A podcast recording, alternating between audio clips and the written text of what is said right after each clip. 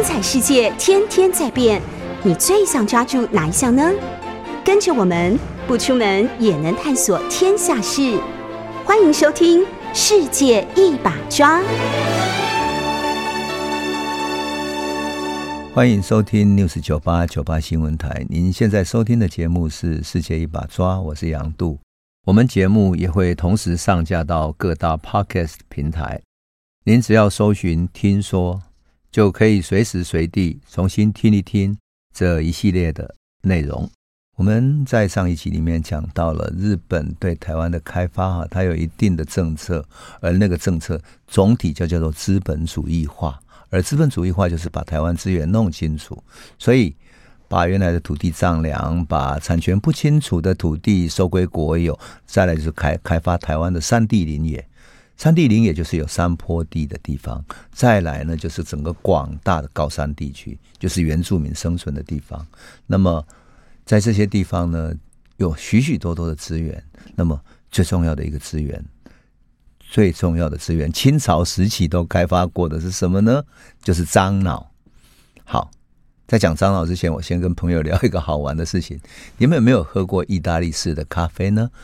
意大利式的咖啡有一种煮法哈，我想我们在很多的那些日本的电影也好，或者说啊欧洲的电那些电影啊或者影集里面，我们都看到有一种意大利式的银银质的银色的那种小壶子啊，那么底下一层呢装着水，那么把咖啡粉放在中间，那咖啡粉要磨得细一点，放在中间，然后你用小火把底下的。水煮开了之后，它会变成蒸汽，然后冲上去之后，然后那些冲上去的蒸汽就会滴漏出来，滴到那个呃上半部，就是那个咖啡壶的上半部啊。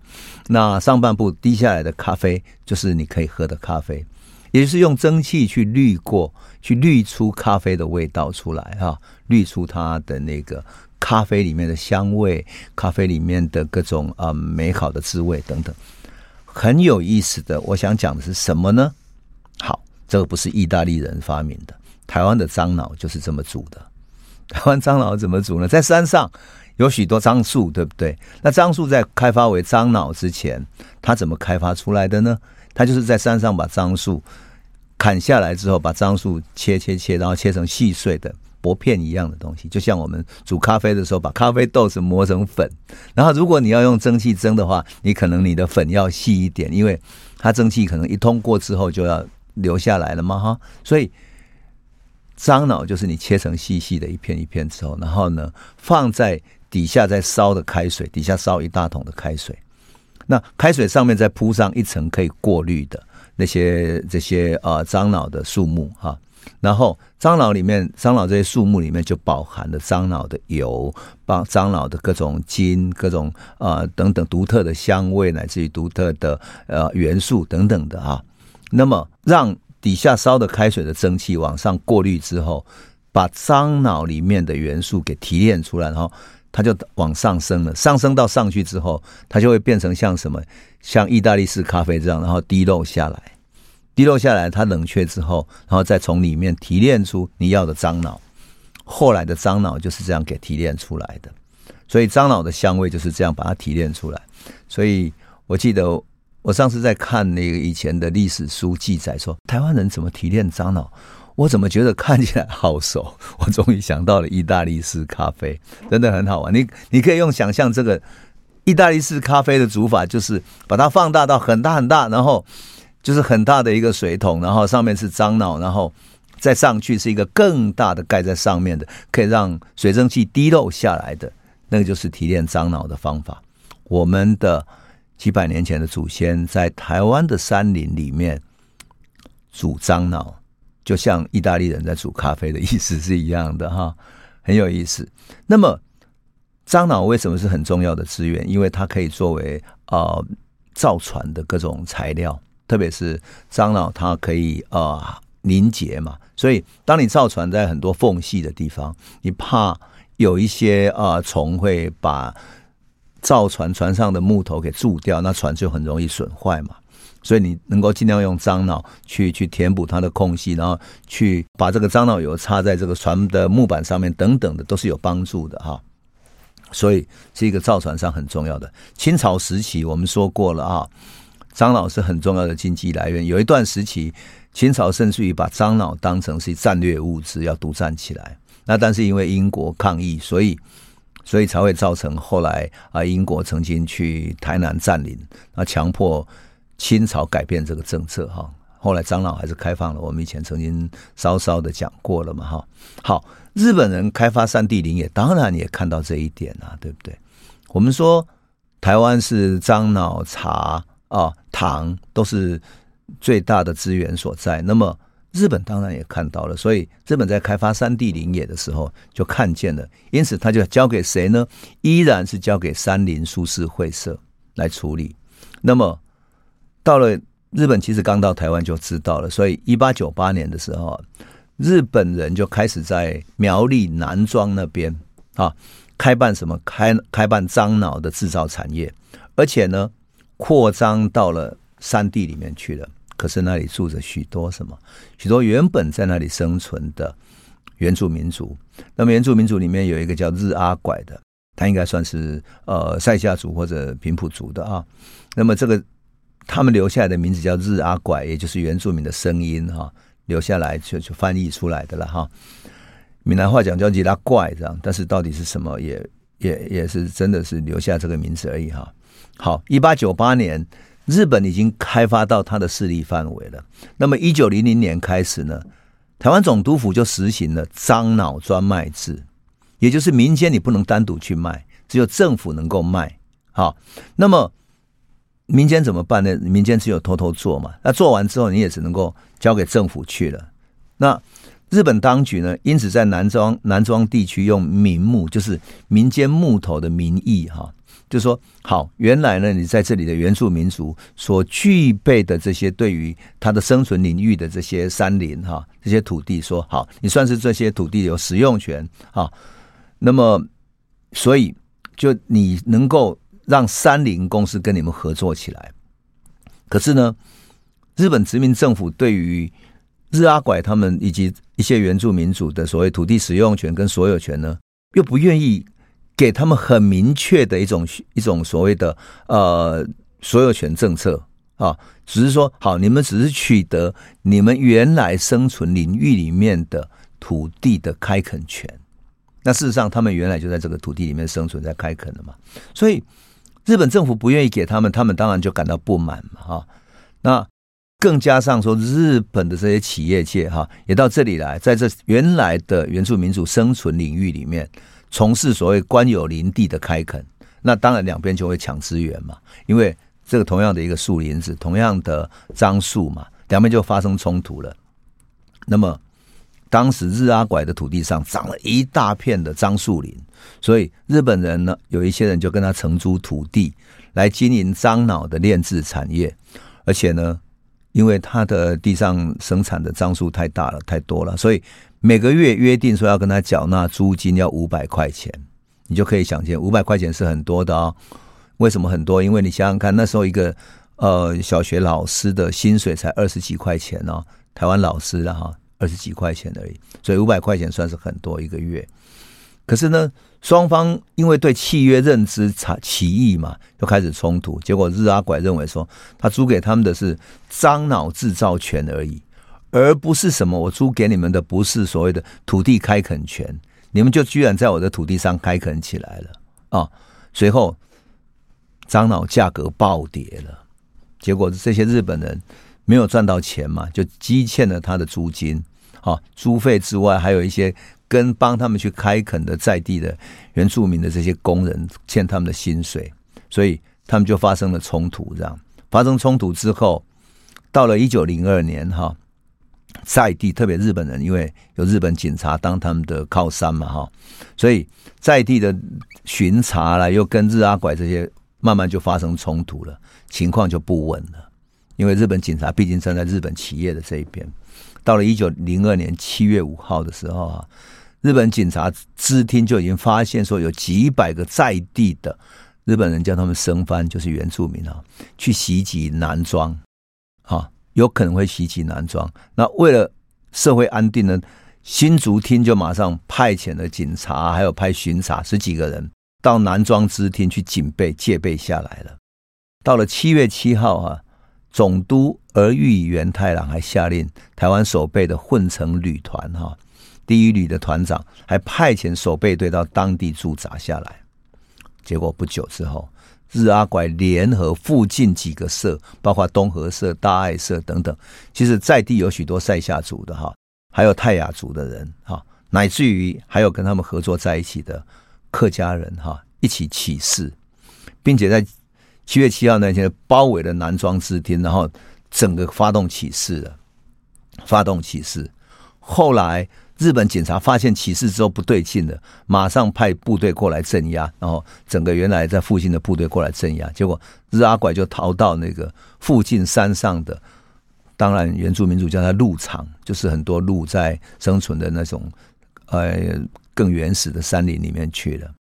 即使是日本人再怎么去追，都追不到了。而日阿拐呢，甚至于顺着河流上溯，溯到很很高的山上去，再搭一个简易的住宅在里面住了。当然，日本人抓不到他，最后想办法就是把他诱骗下来，让他投降嘛。啊，举行归顺式的时候呢，日本就好像我们以前讲过了，他对待云林那一带的反抗军一样哈，就骗他们说好，我们来举行归顺式。归顺式之后呢，好。日本就在当场枪杀那些号称来归顺的参与者，枪杀了三十九个人。想不到日阿拐很聪明，他即使警觉到危险之后，及时就逃离了现场。就这样子，日阿拐所有的产财产垦地全部被官方没收了，而原住民的土地跟客家人的土地全部都被没收。而且最重要的是什么呢？我要特别讲是塞夏族。塞夏族原本有祭典，在南庄那边，我们都知道要举行矮灵祭，对不对？但矮灵祭呢，在向天湖的矮灵祭或者大窝坑的封信人家，他们的矮灵祭等等，全部都被停止了。就这样子停止了很久，一直到呃很久以后，几十年之后了，才开始重新举行矮灵祭啊。那么这个就是我们讲的，就是说，事实上日本的殖民政策会。影响了许多人的生存，而这个生存又会影响到，呃，他们后来起来反抗。当然，像比如说在地的，我们讲到了，也有许多嗯客家人哈，因为靠近山区嘛，跟原住民靠近山林地带，所以他们也很多权利受损，就会结合了塞夏族、原住民等等的哈。那么历史记载里面，呃，有一个北埔的。呃，江少祖等等的早期就组织过抗日义勇军嘛，哈，壮烈成仁的。那么到后来北埔这边的呃客家人哈，特别是峨眉乡的客家人哈等等的，也曾经结合原住民族起来反抗。我想这个就是我们讲到了哈，讲到了这个整个。日本开发过程中，对于客家人、对原住民族的伤害所造成的这个结果，哈，那当然北埔事件比较长一点，哈，那我们以后有机会再来说。但是我现在想要慢慢讲到的是原住民了。原住民在日本开发山地林业的过程中，当然是受损的。可是他们不像是汉族，有庙宇，有有一些群众，有一些文来文字的记载等等的。没有，那怎么办呢？所以原住民族的反抗其实是非常激烈的，特别是什么？特别是从北部到南部，我们刚刚讲到的是在苗栗这边嘛，但是反抗最凶的是在东部，在泰鲁阁。我要先讲一个岔开来讲一个有趣的故事是，呃，大概在二零一五年左右啊。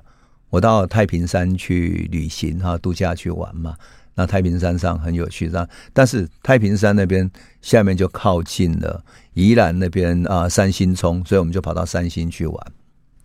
就在三星的一个小吃店里面哈，那时候正在打少棒的世界杯哈，就是少棒的一个锦标赛这样。然后台湾有一个小朋友哇，投的非常好，三镇很多人简直像。被崇拜的，被媒体崇拜的跟神一样。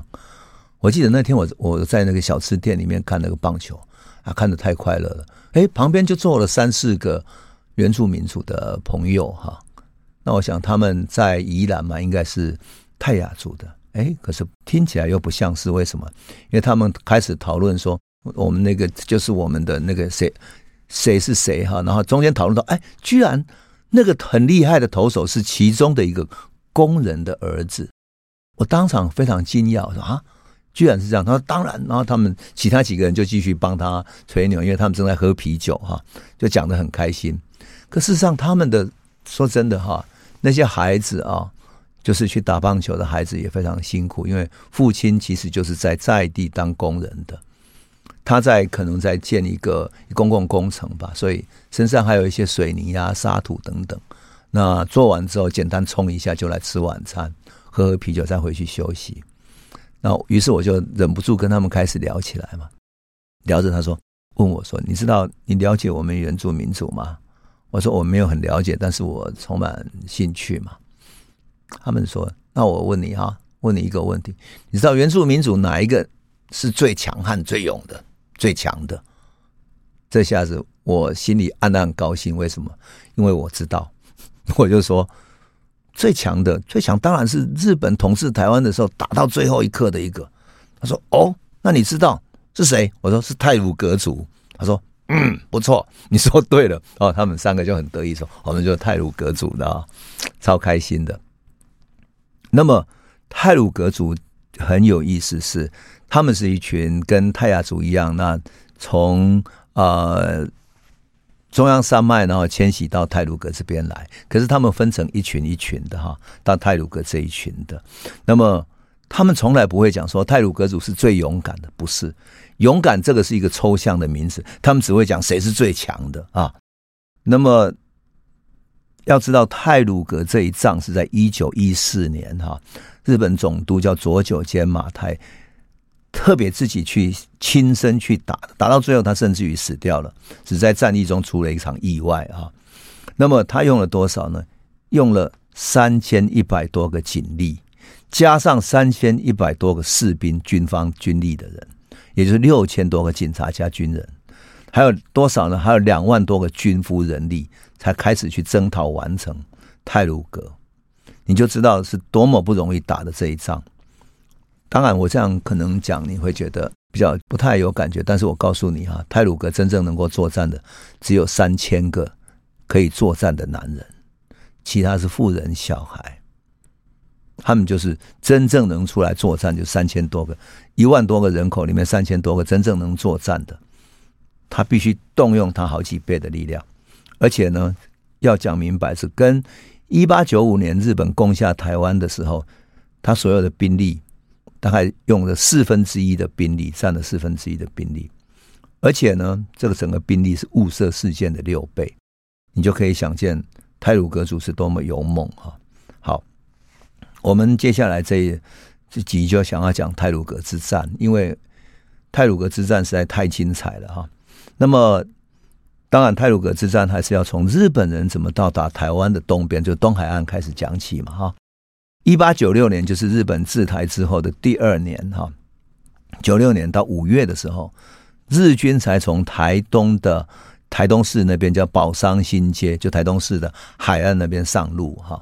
上路之后开始向花莲港推进，一直六月往前推，推到七月的时候才到达花莲港吉安乡那里，然后从吉安乡那里进入山区。可是当时中央的山地基本上。太鲁阁族根本不是他能够统治的，包括清朝都没有能够统治他们，所以整个日本对他是没有办法的。他们把这个附近的地区哈称之为是新城临近太鲁阁的藩地，藩地哈。那么太鲁阁这个附近的地方就被日本当局称之为是里藩，就是治理原住民的一个前哨站这样。那太鲁阁族的地方分布的所有的这些山区里面呢，事实上，我们今天都知道，它有很丰富的矿产啊，有森林、樟脑。除此之外，日本人认为，一从荷兰以来的传说，那里是有沙金、有金矿的。当然，更不用讲，现在还有许多进去开发水泥啊，等等等等各样的一种开发，把它当很重要的矿场的所在地。所以，如果要开发山地资源的话，一定要取得泰鲁格人他们的臣服。可是泰鲁阁是没有办法进去的，就是整个山地地区，日本人是进不去的。这个时候，日本人注意到有一个汉人，汉人这个人叫李阿龙哈，在日本统治之前，在晚清时期哈，后来我们都知道哈，沈葆桢曾经有一段时期的开山抚番的政策，在这一段时期，清朝的军队曾经渡过大浊水溪，就是和平溪一带，往花莲新城的这一带推进，而这个推进里面有一个叫李阿龙的汉人，他扮演了一个重要的角色啊。他在中间跟太鲁阁人做生意，并且作为沟通协调的角色，懂得他们的语言，懂得他们的生活文化，懂得他们的思维习惯，所以取得两边的信任。而且这个李阿龙勇敢有谋略，要知道泰鲁格人是很瞧不起不勇敢的人啊，要有很很勇士的这种气魄。他有勇略又好客，所以他。跟他们建立很好的交情，在晚清时期就有很大的影响力了。当日本要进入奇莱山区、泰鲁格奇莱山区的时候，很积极跟他接触。到了一八九六年的时候啊，日军招抚李阿龙，可是这个李阿龙呢，假装生病，他不愿意被他们招抚。那日本的台东福垦的人就一再去招他，但是他就是不愿意。最后呢，他只好没有办法了嘛，哈，居然哈。派了宜兰支厅的一个书记官，请李阿龙说：“好，日本总督府要见面见你，所以请你到台北去跟他见面。”于是李阿龙没办法了，那用这个方式什么表示对他的笼络？李阿龙只好表面上顺从，然后跟着什么跟着日本花莲港的守备队那边建立了一定的关系，而李阿龙在这个中间周旋。啊，在中间周旋，很有意思的，就这样子呢，开始了日本在奇莱山附近的经营。但是日本事实上很快就出事了，人们称之为新城事件。为什么？如同我们在很多日本电影里面看到的，好色的日本人去强奸了在地的原住民。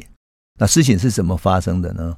我们先休息一下，再来继续诉说。欢迎回到九八新闻台，世界一把抓，我是杨度。我们刚刚讲到了泰鲁阁哈，泰鲁阁族的妇女被日本人强奸，特别是日本的士兵哈。事实上，派驻到当地的日本士兵，他们称之为在派驻到新城的士兵哈，有不少人哈。但是呢，为什么会发生这个事情呢？按照当时的历史记载哈，什么记载呢？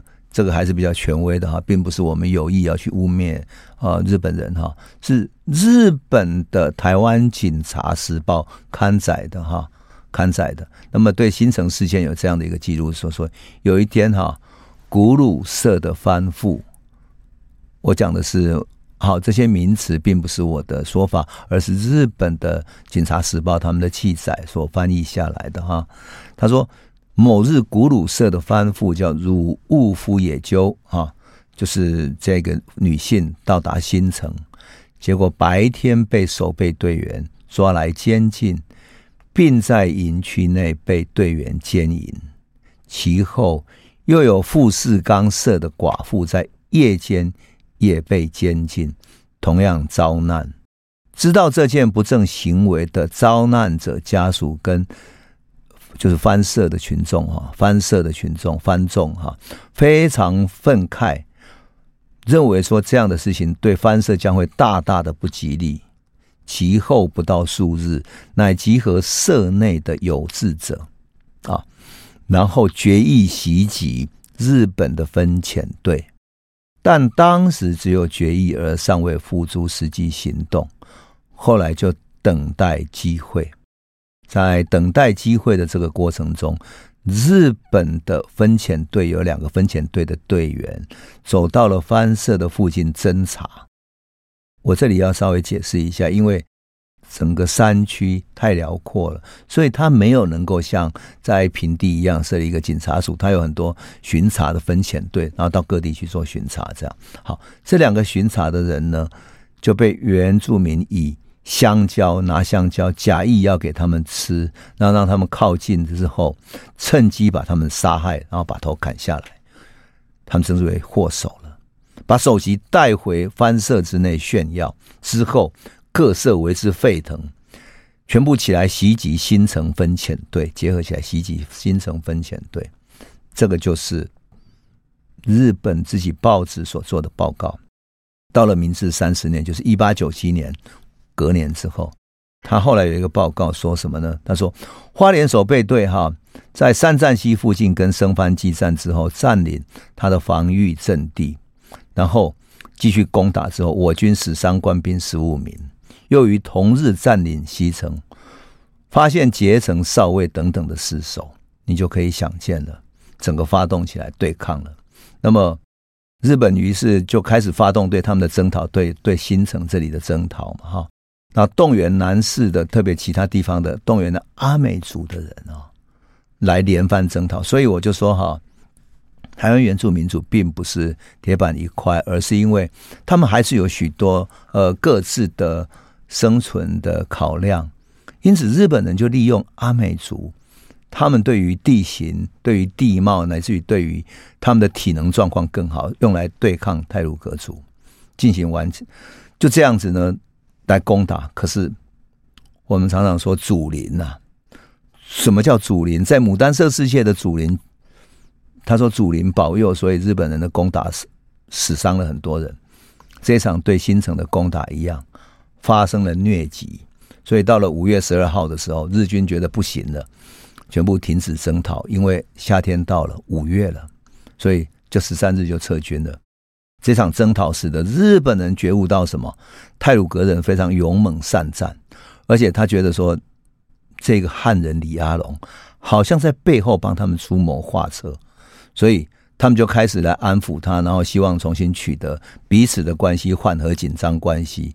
然后不只要化解跟李阿龙，还要化解这个泰鲁格原住民族的敌意，就这样子重新两边重新开始和谐相处。可是要和谐相处也不容易的，因为镇压过后彼此都是还是有顾忌的嘛。因此，事实上日本一直进不去原住民的这整个区域里面。后来日本人就以这个现在新城乡这一带哈，作为日本人跟泰鲁阁原住民族的一个边界，啊，作为他们叫做藩界哈。然后呢，汉人跟平地的平埔族都不得侵入到所谓的今天新城乡这一带以北的地带。那以北地带就是属于真正的太鲁阁族的生存领域了。所以我们现在说哈。原住民在跟嗯现在的政府讲我们过去的生活领域啊，然后等等的哈，就是所谓的还我土地这场运动里面哈，原住民跟我们的政府说，你要还我的土地，其实就是用用这种生活领域来思考的，而实际上原住民的生活领域。并不是像汉族说你有开垦过的土地，而是跟着他的狩猎的猎物，乃至于他的生存空间，这里面有植物、动物等等的，都是跟他们的生态习俗、跟他们的生命信仰深深结合在一起的。所以我要讲的就是说，日本时代其实他们就已经看得很清楚，知道说这个生活领域是应该被尊重的啊。那么。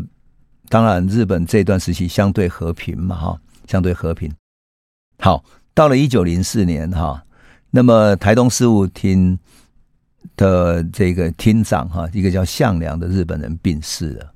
那病逝之后，哈，他知道他其他人知道李阿龙这个汉人介乎在原住民跟日本人之间是一个很可怕的对手，那怎么办呢？他就把他骗离新城，不知所踪了。就这样子。可是到了后来呢，哈，到后来日本人就已经不再是对原住民族采取那么客气的做法了，他们开始准备发动攻击。那么整个日本对于太鲁阁族的攻打呢，是从一九一二年开始就陆陆续续准备了，因为他们觉得不能让他们封在那个山里面，所以呢，他们开始进行对于泰鲁格族对外联络的一个联络。我们过去称。汉族称之为爱永县嘛，哈，从爱永县开始进行包围，他先在爱永县的周围建立各种防御工事，然后到一九一三年起啊，开始组织什么？组织泰鲁格的讨伐探勘队，先派探勘队进入山地进行探勘。那表面上呢，他没有进行什么真正去跟他们攻打的行为，可是去开凿道路，然后架设电信设备，然后再架什么轻便车的道路，方便运军火。而且呢，他们知道这场战争会打得很厉害，所以设置了临时病院跟救护班。到了一九一四年二月的时候，终于完成了对泰鲁阁整个爱永县的封锁。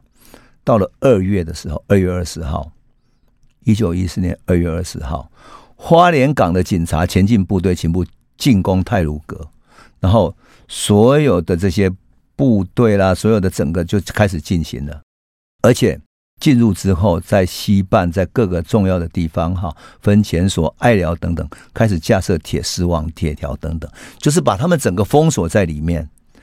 你想啊，你想，如果我们现在进入太鲁阁国家公园，那么辽阔的一个山区，你不要说什么，你光走入那个太鲁阁那些曲曲折折的山道，对不对？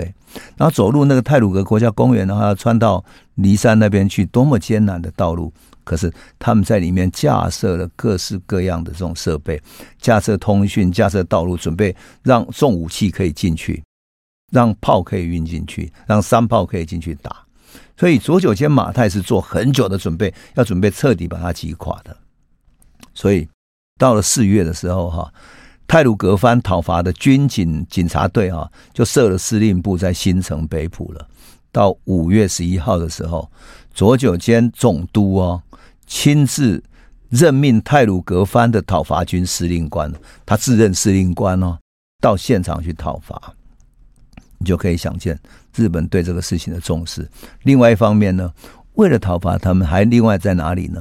在南投埔里这边，也就是让泰鲁格原住民族没有办法越山从南投这边跑走，所以埔里这边也设了一个司令部来对付他们。到了五月三十一号的时候。警察部队就由民政长官以及所有的这些大官、大部队率领，然后从各个方面来进攻，进入了木瓜溪，进入了三战溪等等，就这样子，陆军的部队还有左九间麻太这位总督亲自率领去，由合欢山跟奇莱山的主峰进攻进去，整个军警、军人跟警察合计六千两百三十五人。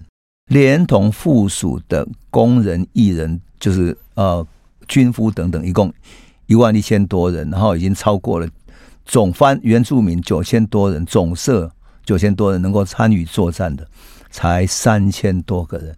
你想这么不对称的战争，多么不可能的战争啊！所以说哈，泰鲁格真的是处于绝对的劣势里面。最后这个攻打下来，打了多久呢？打了八十几天。比雾社事件打得更久，所以最后当然没有办法对抗这种现代化的武器嘛。可是他真的是非常勇敢哈，很多的泰鲁阁的原住民的社群哈都被迫归顺了，缴出枪械。到了七月三号，泰鲁阁的总头目哈叫哈鲁格纳威，他也只好率领原住民族前来缴械投降了。就这样子，这场战争宣告结束。可是无论如何哈，在这场战争里面哈，佐久间马太他在战争的过程中发生了意外哈，摔落马上，然后受伤，后来就死掉了。然后另外呢，军队撤出太鲁阁讨伐军的这整个战役里面哈，日本警察队死伤了一百三十八个人，你就可以想见日本付出多么大的代价。那我们先休息一下，回头再来诉说了。欢迎回到九八新闻台《世界一把抓》，我是杨度。我们节目也会同时上架到各大 Podcast 平台，您只要搜寻“听说”，就可以随时随地重新听一听这一系列的内容。我们讲到了一九一四年，从六月一号一直打到八月十三号，哈，历时了七十几天。当然更不用讲前面的准备，哈，打得非常之惨烈，哈。那么，这个是可能是应该讲啊，历史上很少被记忆的。即使今天原住民的历史也很少记忆这一段啊，只有泰鲁格族的人特别强调这一段。我觉得非常可惜，因为这场战役其实是最好的战役的示范啊。我们在呃雾社事件有，也就是魏德胜所拍的《赛德克巴莱》里面所看到的战役的情况，其实在泰鲁格战役，就是一九一四年都已经发生过了。所以我觉得物色事件的战战史或者战对战的战略等等的哈，我相信也受到泰鲁格战役的一种启发哈。那有人说哈，这场历史其实是最悲情、最阴暗的历史隧道。那么。左九间马太自己认为自任司令官，然后派了那么多的重要的官员担任副指挥官啊，担任指挥啊等等，就这样子分成好几路来讨伐啊，东西两路，然后一边在普里这边，一边在花莲这边来讨伐，你就可以想见那个战争多么惨烈。历史记载里面只有少少的一个段落记载了说。战役发生的时候，泰鲁阁的部落里面，原住民族躲在山上战斗，然后躲到山区里面去，哦，非常难以生存，最后被他们封锁底下难以生存。总头目只好带着大家出来投降缴械，而且这场缴械之后，哈，日本不仅仅是把泰鲁格所有缴械了，而且对他们其他附近周边的社群全部缴械。就不准他们再拥有这种可以狩猎的武器，他们只能够用原始的方式来生存，去狩猎，枪械全部被缴掉了，所以他们事实上也进入了一个新的很困难的生存时期。更重要的是，泰鲁阁的原住民族从山上，从原来他们居住的高山上，全部被迁徙下来。迁徙下来，迁到更平地的地方，他们更容易被分日本的那些警察，也是所谓的我们前面讲的分遣队，因为它的区域太大了嘛，所以他不可能在每一个地方呃做做警察局嘛，哈，因为人数很少，没有符合要做一个警察局的这种条件。可是呢，可是呢，他还是要有分遣队住，像住在所一样的少量的人到处去去巡查，而被签下来的人哈。